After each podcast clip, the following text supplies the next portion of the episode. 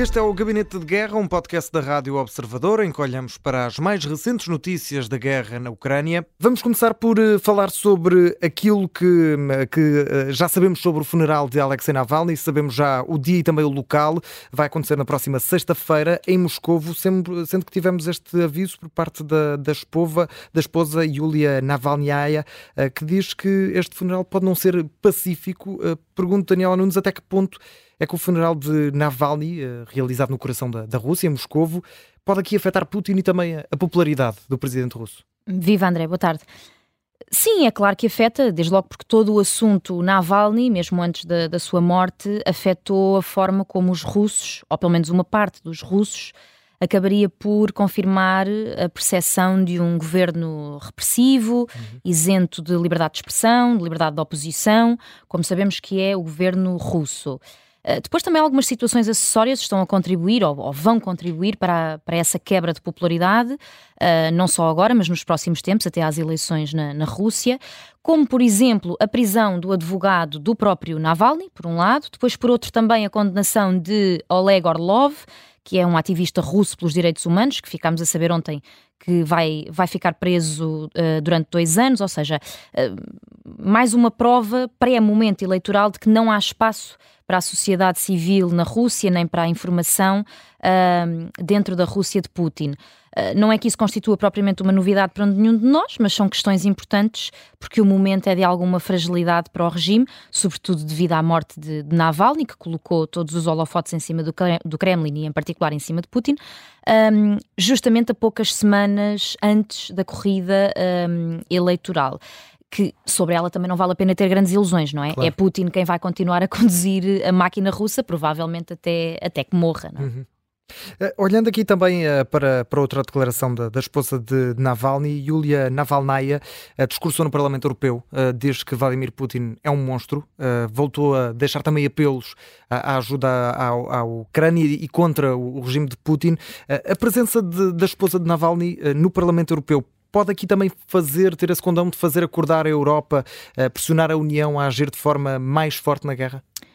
Eu acho que o, o discurso e, e, toda a situação em que agora esta senhora infelizmente se vê envolvida, uhum. uh, no fundo eu acho que trazem uma certa dimensão humana às, às conversações e às decisões a ser tomadas em, em sede de União Europeia porque ao fim e ao cabo é uma pessoa real que está ali, não é? Alguém que sofreu e está a sofrer uma perda enorme e essa perda é um símbolo, eh, ele próprio, deste, deste conflito.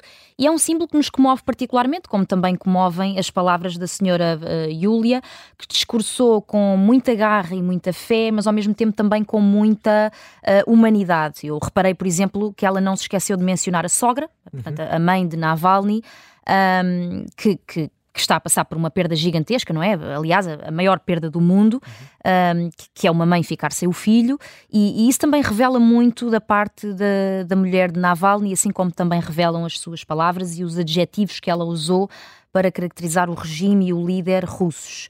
Um, o que ela fez foi uma espécie de uh, lembrança para a Europa e para o Ocidente de que não podem baixar os braços, nem, nem ceder aos devaneios de Putin, porque efetivamente ele vai aproveitar toda e qualquer brecha para avançar não apenas na Ucrânia, mas depois para além dela, não é? Caso vença esta guerra.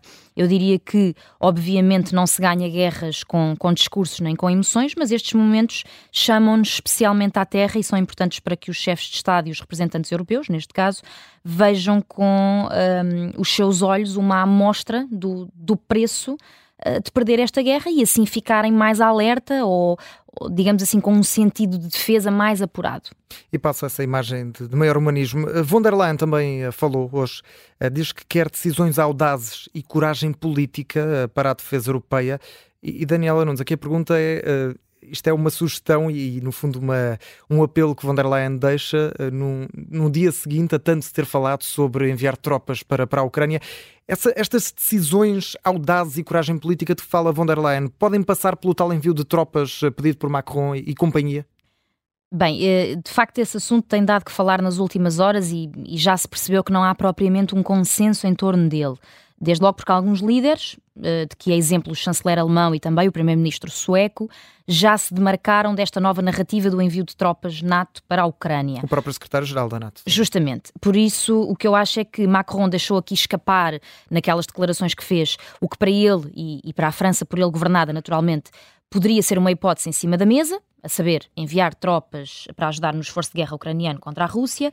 Agora, uh, isto dito assim, uh, soa quase a uma total internacionalização do conflito, à qual, obviamente, a Rússia não ficará indiferente, como aliás não ficou um, às, às, declarações do, do Sr. Macron, uh, quando o porta-voz do Kremlin, o Sr. Peskov, veio esclarecer que, estas são palavras dele, um, os países ocidentais não vão gostar de, das consequências uh, de pôr esta ideia em prática, naturalmente.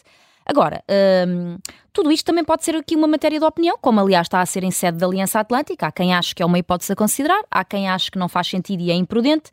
Eu pessoalmente tenderia a considerar que o preço de uma iniciativa como esta seria um conflito ainda maior e à escala global.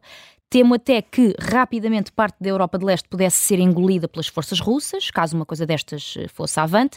Mas considero também que há qualquer coisa de muito positivo nesta ideia, que acabou por ser um, divulgada pelo presidente francês, mas que tem apoiantes, que é uh, uma clareza total no seu posicionamento, no de Macron e no de quem apoia a ideia, sobre a noção de apoio à Ucrânia e de luta contra a atitude revisionista russa. Uhum. Portanto, ponderar enviar tropas NATO para a Ucrânia significa uh, o auge desta noção de temos que apoiar a Ucrânia, não é? O Gabinete de Guerra é um podcast da Rádio Observador, vai para o ar de segunda a sexta, depois do noticiário das nove e meia da manhã.